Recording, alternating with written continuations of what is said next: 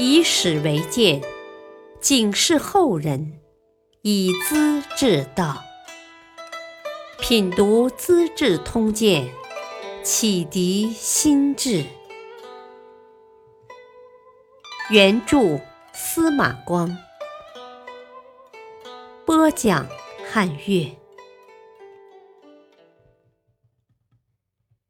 第三十九集。颍川城凤凰舞蹈，延延年滥杀受诛。颍川太守黄霸是宣帝时代有名的清官。清官的标准是什么呢？第一是判案要公平，没有冤案；第二是所管地方的道德风气好；第三是辖区之内百姓丰衣足食。标准再高点呢，是没人打官司，政府无案可判。还有更高的标准吗？有的。按当时人们的看法，这就是出现一些吉祥的现象。黄霸在颍川前后八年就有过这种事。突出的例子是，一群群凤凰和神雀。住在郡城的城墙上，不怕人赶，还对着人点头鸣叫，跳跃飞舞，亲热的很，也不飞走。凤凰到底是什么样的？神雀又是何种鸟？到今天也没人弄清楚。但古人说的有眉有眼，他们在哪儿出现，哪儿一定吉祥如意。颍川是今天的河南禹县，在当时是中原最好的地方，森林茂盛，田地肥沃，生态环境好，百姓有吃有穿，不伤害那些逗人喜爱的鸟儿。加之当地食料又丰富，各种稀罕的鸟类自然来了。宣帝得知颍川的情况，十分高兴，向全国通报。黄霸执行朝廷的命令十分好，百姓心悦诚服，乡里的孝子贤孙很多，耕田的互相让田界，路上失物没人捡，孤寡老弱有人养，贫穷有人帮，监狱里八年没有判死刑的，现在特地赐给黄霸关内侯，黄金一百斤。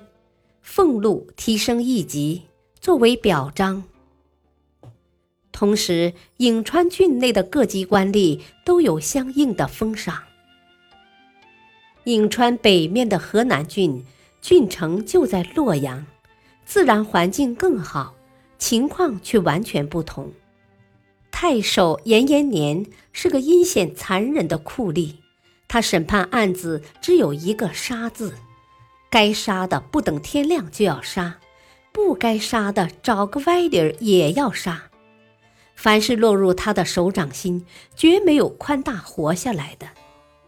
官吏和平民摸不透他的底，人人害怕，谁也不敢触犯禁令，一举一动都要小心。地方上显得很冷清，这简直可以叫做屠刀下的宁静。每年冬天，河南郡的囚犯，凡是可能判死罪的，要交到太守府讨论，由他批准。这种时刻，严太守兴奋的不能安睡，每天都要处决人犯、收尸的、埋人的，路上络绎不绝。河南人都叫他屠伯。严延年一向瞧不起黄霸。他看到朝廷的诏令，黄霸得表彰，自己倒没有，心里很不舒服。事也凑巧，正当颍川凤凰神雀到处飞舞的时节，河南郡竟是蝗虫遍地，这不是老天爷有意捣蛋吗？义公是郡里的官员，他奉严太守之命下乡视察黄情。回来后向他汇报，严太守懒得搭理，竟然皮笑肉不笑地说：“蝗虫又怎样？什么了不起的？不是正好做凤凰的食料吗？他们颍川郡的凤凰就是咱这蝗虫喂饱的。义公年纪大了，听到这种挖苦话，暗自吃惊。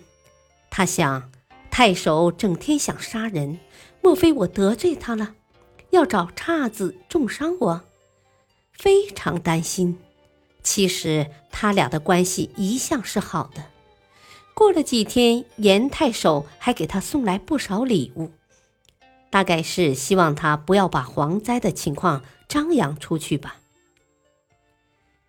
可是义公已经怀疑上了，神经紧张，越想越可怕。他觉得太守是在玩手腕，越是亲热越是有鬼。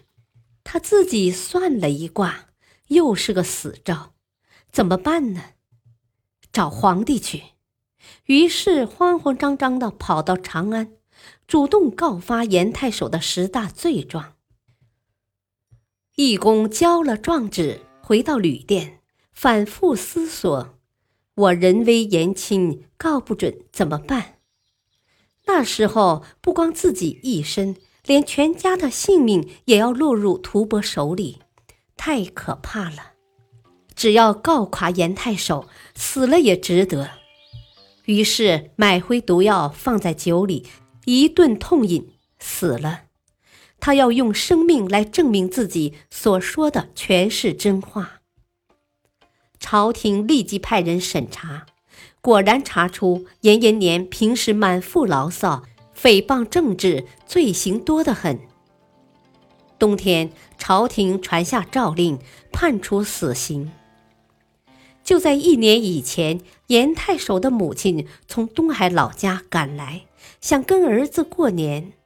刚到洛阳，看到城墙边贴的死刑判决书，一张挨一张，母亲大惊，住在公家设的招待处，不肯进太守府。儿子专门来见，母亲关紧房门，不愿出来。儿子脱下帽子，跪在门外不起身。母亲只得开门，痛心地责备道：“你受朝廷委托治理一方的百姓，不讲仁爱，不用教化，不勉励鼓舞，专凭刑法杀人，用这套办法来建立威信，吓唬人民，难道是皇帝的本意吗？为民父母不爱儿女，岂不是违反天性吗？”延年表示接受母亲的教导，不断叩头，亲自替母亲赶车，一同回到太守府，好像很诚恳。过了新年，母亲又对他说：“老天爷是长了眼睛的，乱杀人的人终究也要遭人杀。我没料到老婆子会睁着眼睛看到年轻的儿子被人杀呀。”我走了，不会再见到你的。回去后，给你准备坟场吧。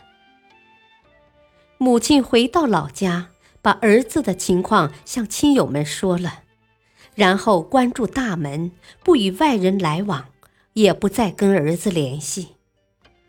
第二年冬天，事情果然像母亲所料到的，严延年被判处死刑。看来严延年不想改，也来不及改了。多年来滥杀百姓，血流成河，别人有成绩不愿学习，还挖苦讽刺，真像我们常说的“破罐破摔，死是不足惜的”。感谢收听，下期播讲薛广德自求免职。